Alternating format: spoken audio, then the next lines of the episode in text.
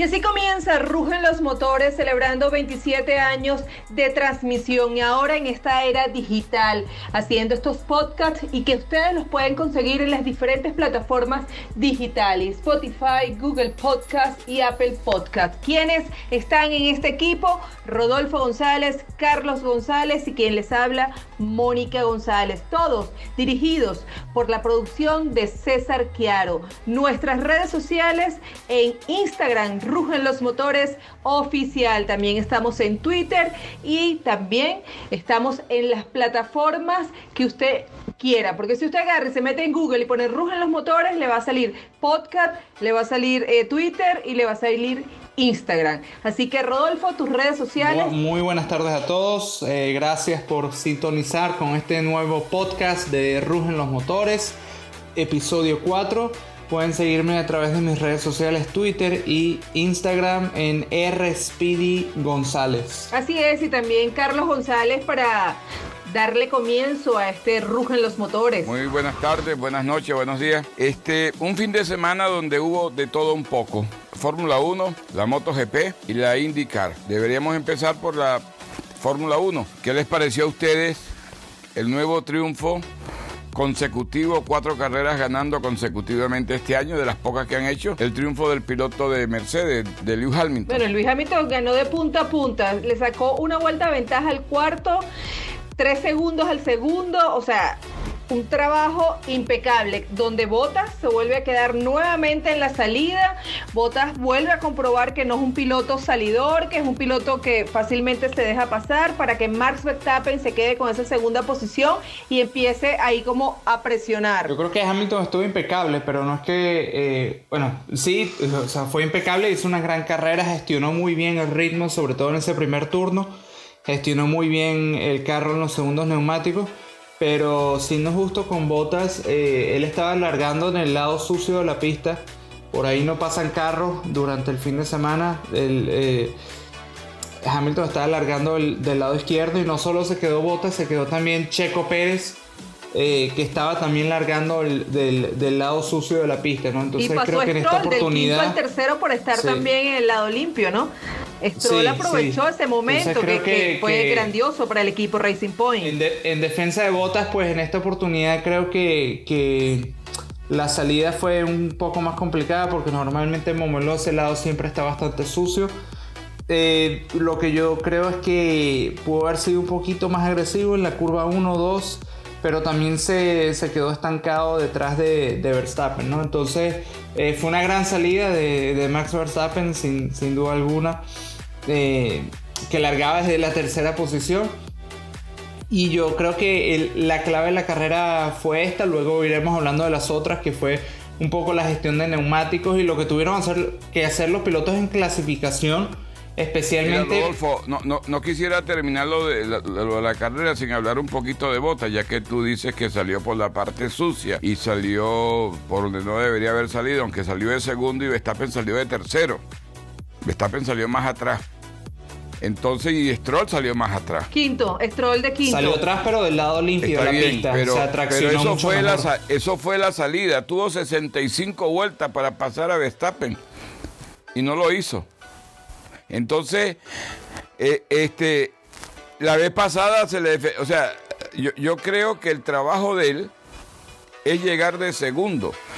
La gente dice que no le pelea a Hamilton. Él no está contratado para pelear con Hamilton. A él le dijeron haga lo que usted quiera, pero nunca le dijeron llegar de tercero en el campeonato. Y en este momento está de tercero en el campeonato. Y eso es una derrota para un equipo como Mercedes, que ha sido apabullante. Porque cuánto le saca Hamilton a Verstappen 30 y pico de puntos. Bueno, Hamilton 132 y Verstappen tiene 95 puntos en el campeonato. Sí, está bien, pero Mónica, Verstappen le saca a Bottas cuando debería estar también adelante, con menos puntos que Hamilton, por supuesto, pero debería estar de segundo cómodo y no de tercero dando salto. Bueno, Mark Verstappen es el piloto más agresivo de la, de la parrilla. En este momento eh, Bottas está a 6 puntos de 6 puntos de distancia de, de Max Verstappen y en concreto a 43 puntos de Lewis Hamilton, ¿no? Que ese campeonato del mundo ya se le aleja. Que él habla de campeonato del mundo, pero es lo que decimos. Yo no creo que tiene la sangre para, en este momento para ser campeón del mundo. Yo lo recuerdo muy bien en el año 2011 cuando Frank Williams hablaba maravillas de, de Valtteri Bottas y a mí me, a, mí me pareció un piloto muy, muy tranquilo en el momento. Me pareció que, que, sí, un piloto rápido, un piloto sólido, pero no me pareció que era la superestrella que, de, la que todo el mundo habló, ¿no? Y bueno, más, más, que, más que eso fue un, un olfato que yo tenía en ese momento. Hay que ser un genio, pero Leclerc, Leclerc cualquiera, eh, Stroll, el mismo Checo Pérez, hubieran intentado por dignidad o por orgullo recuperar la posición. Sí, totalmente. Pero parece a mí que maneja muy cómodo. Pero es que se, rindió demasiado rápido. Para mí se rindió demasiado rápido. No, él, quiere que todo sea perfecto, quiere que todo sea cómodo. El piloto tiene que ir hasta donde no. Es preferible que se hubiera lanzado un trompo ¿verdad? Pero él no puede manejar tan cómodo, tan mamita, pues tan, tan, a diferencia todo perfecto. realmente el radio de, de, Verstappen y escuchas el radio de. Bueno, Betel, Betel, el trabajo que hizo Betel resistiendo los carros que tenía atrás, Albon, a Gasly, a Norris, a Richardo. Por eso Betel es el piloto del día. Lo que no hizo hoy Botas, lo hizo Betel en carreras, porque a su vez Betel estuvo aguantando los que tenía atrás y tratando de avanzar con el que tenía delante en una pelea. Lo que no hizo Botas. Botas se quedó ahí tranquilo. Bueno, no solo eso, sino que Betel, bueno, es que son dos situaciones distintas porque Botas primero estaba peleando delante. Segundo, ya sabemos que Montmeló es súper complicado adelantar. Eh, lo dije yo la semana pasada, es un circuito muy difícil de adelantar. Antes se podía adelantar en, en, el codo, en la curva de atrás y en la curva 1, pero en la curva 1 ya están frenando en los 50 metros. ¿Y tú crees que un circuito fácil, en un circuito fácil Bota puede pasar? Porque hasta en el circuito difícil lo pasaron. Eh, pero la, situación de Vettel fue totalmente distinta. Primero porque arrancó más atrás. Segundo porque lo ayudó muchísimo también la estrategia. Tercero porque el neumático que eligieron era un, un neumático que estaba funcionando muy bien Em, él entró en la vuelta 28, eh, hizo una sola parada, estuvo delante en, el, la quinta posición.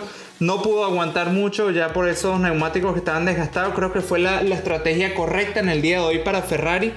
Una estrategia eh, bastante agresiva cosa que tengo tiempo que no veo del equipo Ferrari, una estrategia agresiva, siempre tienen a ser un poco más conservadores y tanto él como Checo Pérez fueron los únicos hoy que, eligieron ir a, una parada, lo cual me pareció una decisión bastante, bastante inteligente. Pero fíjate que, ya la última vuelta, las últimas vueltas que estaban haciendo, para que tengan una idea de la degradación que hay en Momeló, estaban haciendo 1.24, que son 9 segundos más lento, entre 9 y 8 segundos más lento que los tiempos de clasificación de ellos y 9 segundos más lento que el tiempo de la pole. Pero en todo caso, creo que, fue una, una, carrera muy buena. Creo que Checo Pérez también hay que mencionarle su trabajo, su excelente trabajo gestionando esos neumáticos. Incluso al final de carrera estaba rodando un par de segundos más rápido que Sebastián Vettel. Eh, aunque tenía menos vueltas con ese neumático. Eh, nuevamente, Stroll se vio beneficiado para tener más puntos en esta carrera y esto no... Sí, por la penalización. Exacto, y la vez pasada fue porque hicieron ahí una parada en Pero te voy a decir algo. Stroll se quedó, Stroll se quedó con el sabor en la boca, porque él lo que quería era quedar en la posición de Sergio, pero pasándolo. Y lamentablemente sí, se quedó en la con la posición de Sergio, pero por una penalización, no porque lo pasó. Sin embargo, el trabajo de Racing Point creo que está bastante bien. Son dos pilotos que están atacando, pero todavía se ve superior el señor Sergio Pérez, el mexicano que viene de una recuperación de COVID y el trabajo, bueno, fue sorprendente en el día de hoy. Sin embargo, hay que hablar de la MotoGP, un accidente impresionante. Los titulares dicen, Rossi volvió a nacer. ¿Cómo es posible que, bueno, solo por, por un pase de, de Sarcos que se quiso defender, ahora hay declaraciones de Dovicioso que no puede entender cómo hubo una, una frenada a 300 kilómetros por hora. O sea, lamentablemente Dovicioso quedó opacado. El triunfo de Dovicioso quedó opacado por el accidente que, que, se originó por Sarcos. Bueno, sí, pues. Rossi está criticando fuertemente a, Zarco porque dice que, que, no es la primera vez que hace esto, ya otras veces lo ha ocasionado. Y en verdad, yo estoy, yo estoy de acuerdo con Rossi, es un deporte de riesgo, tú corres riesgo. Pero hay que ser un poco inteligente sobre toda esa velocidad y, y como se le lanzó por encima a, eh, con Sarcos, que bueno, salió en la moto volando, casi se lleva a Viñales, casi se lleva a Rossi a Morbidelli, correcto. Eh, se le fue por encima prácticamente a Morbidelli. Morbidelli no pareció que, que, frenó, ni levantó, ni nada, sino que Sarco pues iba tan enfocado en el neumático trasero de, de, Morbidelli que, no reaccionó, agarró buen rebufo y se lo llevó puesto por el, eh, por el medio, ¿no? Entonces, justo en ese momento está girando eh, Viñales, está girando Rossi también y sale la moto volando que casi se lleva los dos puestos y que realmente fue un accidente que pudo haber eh, terminado una gran tragedia para dos pilotos. ¿Qué te pareció la, la, clasificación del nieto de Andretti para las 500 millas? El padre, el padre que también era piloto lloró de la emoción. Gente que tiene toda su vida, que, nacieron en las eh, carreras y todavía se emocionan. O sea que eso es pasión, pues. Sí, es una familia de pilotos de, que comenzó con Mario Andretti y su hermano y luego los tíos y los, y los primos. En esa familia todo el mundo corre, pero creo que eh, fue una sorpresa en el sentido de que, eh, de, que hace la pole se veía, porque ya en, en las clasificaciones del del día viernes, eh, los Andretti andaban muy rápido en las prácticas, también anduvieron muy, muy rápido. De hecho, Andretti quedó de primero en una de las prácticas, en la primera práctica del día. Sí, hizo un buen trabajo. Y entonces que termine la pole me parece muy bonito, sobre todo para, para la familia Andretti, porque ellos han tenido una relación amor y odio con, con las 500 millas en Indianápolis. Eh, su abuelo Mario Andretti ganó las 500 millas en el año 69. Michael Andretti no pudo hacerlo. Marco Andretti en su debut en la IndyCar en el año 2006 estuvo liderando la carrera hasta la última vuelta que lo pasó Sam Horner Jr. para ganar eh, las 500 millas. De verdad que han tenido una relación de amor y odio con esta pista. Y tú estuviste a punto de correr las 500 millas. Tuviste a, a, una... Sí, sí, sí, sí, yo me acuerdo. Van a llorar aquí. sin llorar, sin llorar, pero tenemos que decir que, que Fernando Alonso clasificó en el puesto 26, mientras que el ganador de las pasadas 500 millas, que es Simon Payenot, clasificó de 25. Pero si eso no es suficiente, Helio Castroneve, ganador tres veces con el equipo Penske, sale en el puesto 28. Entonces, yo digo, bueno, yo, y Tony Canan de 23. Así que lo que es el 20, el 28 como dijo Como dijo Pae, si dicen vuelvan cara, queda otra grilla. Ah, bueno. Sí, fue un complicado para, para el, fue un equipo, fue un equipo muy... Van a ser sus últimas 500 millas, lo no, digo No, fue en, líneas generales para, para el equipo Penske fue una clasificación difícil. Tenemos a Payenot ahí abajo al lado, al lado de Alonso. Elio Castroneves también con 45 años de edad, sigue ahí en las 500 millas. Está, está en el puesto 29. Eh, Tony Canan también tuvo, tuvo una clasificación difícil. Eh, Will Power también de Penske en el puesto 22. O sea que en esa zona donde está Alonso hay un, hay un, alto nivel de, pilotos. Y, destacar pues que el, debutante también Oliver Askew, delante de su compañero de equipo Fernando Alonso, también para Arrows McLaren. Eh, y bueno, eh, por último, Ben Halley, piloto con el que yo corrí en karting, Max Chilton también, que corrí con él. Eh, bueno, te lo ganaste en la Fórmula 3000 en Sol de Bélgica. Ahí te ganaste a Ben Halley, que llegó de segundo, y a Bonamoni, que era un piloto. 3000, corrí con Conor Daly, con Felix Rosen, un montón de pilotos con contra los que yo corrí ahí. Así que los conozco muy bien. Pero no me llores, no me llores, sea varón. Eh, Marcus Ericsson también. Alexander Rossi. Alexander Rossi que se fue, se fue molesto de Abu Dhabi, no sé si te acuerdas. Eh, cuando probamos para Caterham, porque yo fui el piloto más rápido del equipo ese fin de, eh, esos días de prueba de, de, los jóvenes pilotos, yo había tenido una temporada muy complicada en GP2, pero cuando me subí al Fórmula 1 fui bastante rápido y fue más rápido que él y se fue molesto porque no lo podía creer porque fue por apenas una décima, pero fíjate ahí en la, IndyCar pues dando la talla. Y bueno, ese top 3, Marco Andretti, Scott Dixon, que ganó las 500 millas del 2009, y nuestro ganador reciente, Takuma Sato, en la tercera posición, con 42 años de edad, todavía demostrando pues que puede tener un poquito más de pelo blanco, pero el pie derecho ese no afloja todavía, ¿no? Entonces Eh, de verdad que van a ser unas 500 millas interesantes. Ahora, tú sabes que me, me gusta más la relación que hay y el trato que hay en la IndyCar que en la Fórmula 1. Son más respetuosos, a pesar de que la competencia es muy dura y se dan con todo, son muy respetuosos los pilotos, eh, felicitan al otro, respetan al otro, aunque después en la pista se dan fuertes. Son menos ególatras, me parece a mí, hay menos ego que en la Fórmula 1. sí, es un automovilismo y yo siempre te lo dije, más puro. Es un automovilismo muy purito muy purista. Y, los pilotos son, son mucho más, eh, no voy a decir humildes, pero sí sencillos, son más accesibles, se dan más a su público. Las familias también cobran más protagonismo porque vemos a los pilotos, pues, eh, por ejemplo, Ryan Hunter Ray, hoy eh, antes de salir de clasificación, tomándose fotos con sus hijos y con su esposa alineado en la grilla justo antes de salir en, clasificación.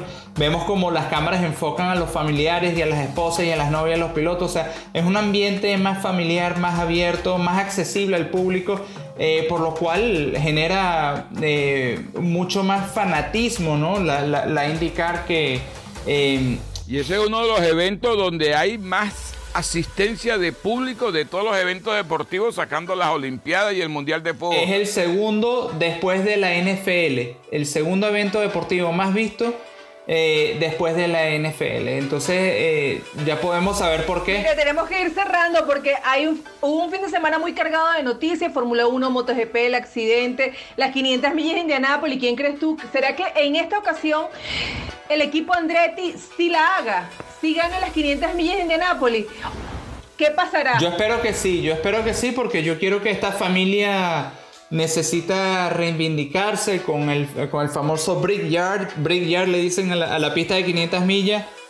Eh, de verdad quisiera que Scott Dixon se lleve una segunda victoria en las 500 millas porque me encanta como piloto, es una gran persona, fue el único piloto que me dio la bienvenida a la IndyCar cuando yo llegué en el 2015, me parece un caballero, pero también por la familia Andretti me gustaría ver que, sea Marco quien también gane esa carrera, espero ver una bonita batalla entre ellos dos, eh, Takuma Sato, espero ver a, Ryan Hunter también metido ahí en, en la batalla, vamos a ver porque de las 500 millas siempre, siempre siempre sorprenden. El que menos espera que gane, gana. Entonces, eh, seguramente eso es el próximo fin de semana y seguramente en, en, estas 500 millas también nos llevaremos una sorpresa. Así es, y nosotros aquí con mucho cariño nos despedimos. Mónica González, mi Instagram, MonSpeedy, y también Rujan los Motores Oficial en Instagram y en Twitter.